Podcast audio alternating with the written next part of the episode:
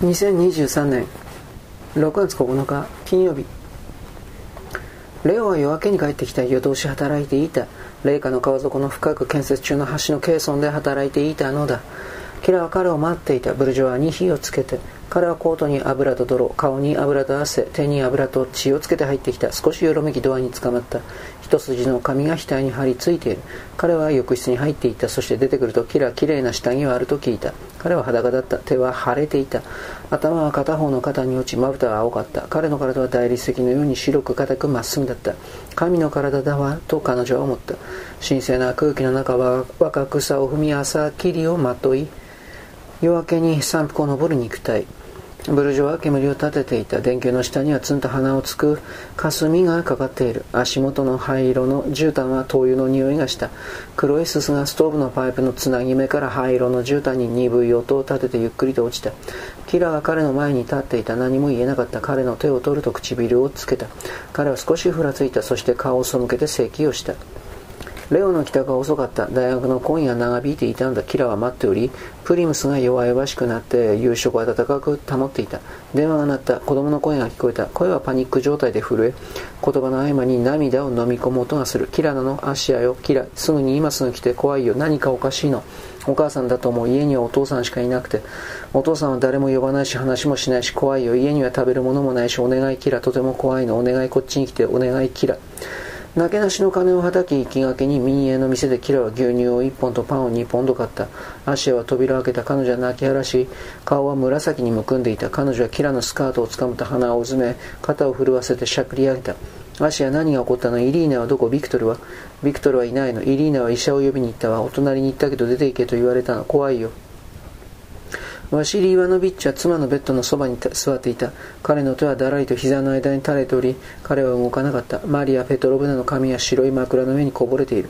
彼女は苦しげな音を立てて呼吸しており、白い掛け布団がガクガクと上下している。白い掛け布団には大きな黒いシミがあった。キラはなすすべもなく片手に牛乳、片手にパンを持って立っていた。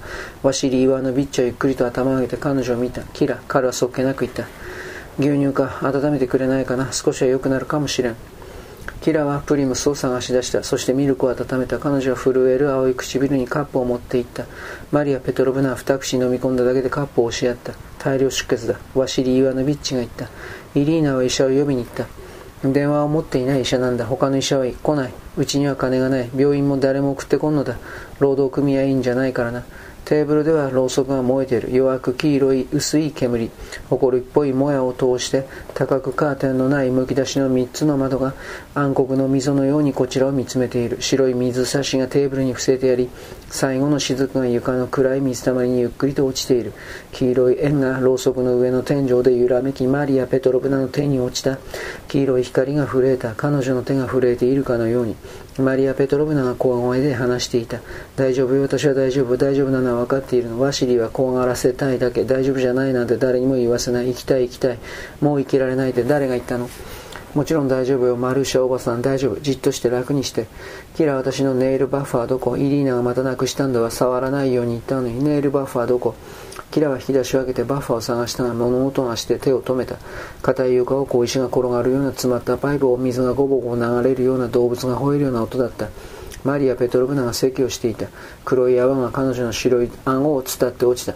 キラ、氷だ。ワシリ・イワノビッチが叫んだ。氷はあるか。彼女はよろめきながら暗い廊下を走り台所に向かった流しの足に分厚い氷の塊があった彼女は古いナイフの鋭く錆びついた刃で手を切りながら少し氷を切り取った彼女は指の間から氷の水を滴らせながら走って戻ったマリア・ペトロブナは席をしながら大声を上げた。助けて、助けて、助けて。皆がタオルで氷を巻いて彼女の胸に乗せた赤いシミが彼女のナイトガウンに広がった。突然彼女は起き上がった。氷が音を立てて床に転がっていった。彼女の下唇に長いピンクの泡が垂れた。彼女の目は人間の尊厳を超越した恐怖で見開かれていた。彼女はキラを見つめて叫んだ。キラ、私は生きたい、生きたいの。彼女は後ろに倒れた。彼女の髪はくねくねと枕に落ちて横たわった。腕がベッドの端に落ちて横たわった。赤い泡が彼女の開いた口を覆い、どす黒くて重いものが吹き出し、詰まったパイプの最後の雫のようにドクドクと音を立てた彼女は動かなかった。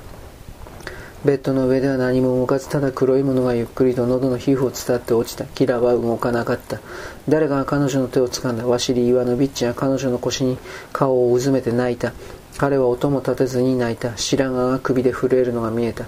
部屋の隅の椅子の後ろでアシアは床にうずくまり小声でずっと同じ調子で何か言っていた。キラは泣かなかった。家に帰ってくるとレオが彼女の夕食を温めてプリムスのそばに座って待っていた。彼は咳をしていた。終了。